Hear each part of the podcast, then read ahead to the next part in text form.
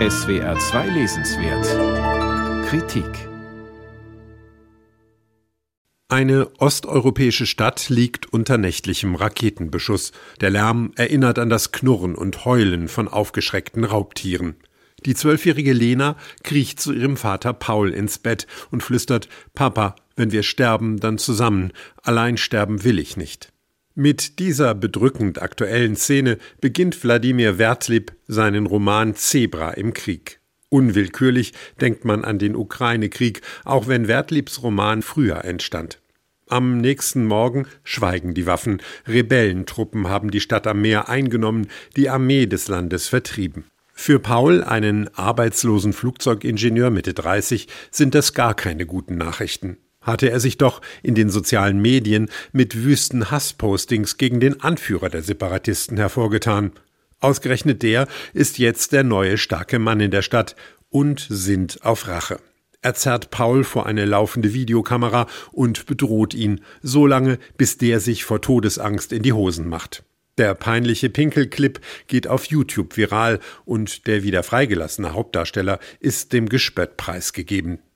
Die Geschichte mit dem Video beruht auf Tatsachen. Sie hat sich vor einigen Jahren so in der von Moskau treuen Rebellen überfallenen Ukraine zugetragen und Wertlieb zu dem Roman inspiriert. Beschreibungen der Stadt lassen an die ukrainische Schwarzmeermetropole Odessa denken. Der im Buch namenlose Ort und die weitere Handlung sind jedoch fiktiv.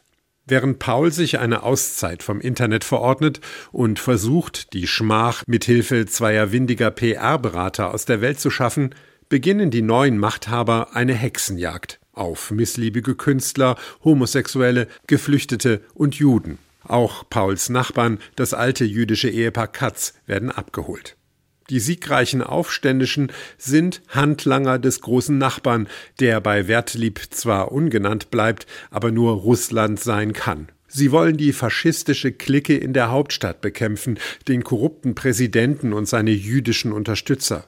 Wem klingeln bei solchen Formulierungen nicht Putins Worte von der faschistischen Junta in Kiew in den Ohren?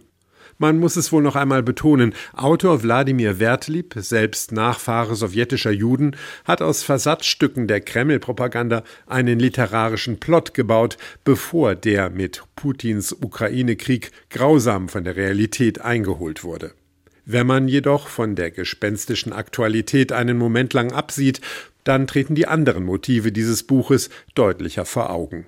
Es ist eben kein Schlüsselroman zum Ukraine-Krieg, sondern zuallererst eine tragikomische, bissige Kritik an den Auswüchsen der sozialen Medien. Wertlieb treibt um, wie Hate Speech in den digitalen Echokammern zu analoger Enthemmung führt, zu Dynamiken, die ganz real Konflikte anheizen und Polarisierungen verschärfen. In der Pandemie war das so und in Kriegszeiten noch viel mehr. Von diesen menschlichen und politischen Abgründen erzählt Wladimir Wertlieb in einem zwischen Ernst und Ironie munter hin und her wechselnden Ton. Dabei blendet er in realistische Schilderungen immer wieder auch fantastische Passagen ein, was dem Text in den besten Momenten ein magisches Schweben verleiht, manchmal aber auch etwas verunglückt wirkt. In geradezu kafkaesker Komik verheddert sich Paul mit der Vertreterin der neuen Machthaber, bei der er sich für seine jüdischen Nachbarn einsetzt und schließlich sogar deren Freilassung erreicht, allerdings wiederum zu einem hohen persönlichen Preis. Und was macht nun das titelgebende Zebra im Krieg? Es scheint bei der Bombardierung des städtischen Zoos weggelaufen zu sein und steht nun immer mal wieder verloren auf der Straße herum. Damit ist das traurige Huftier natürlich ein Symbol für diejenigen, die sich dem Schwarz-Weiß-Denken entziehen und die einfach unverschuldet zwischen die Fronten geraten sind.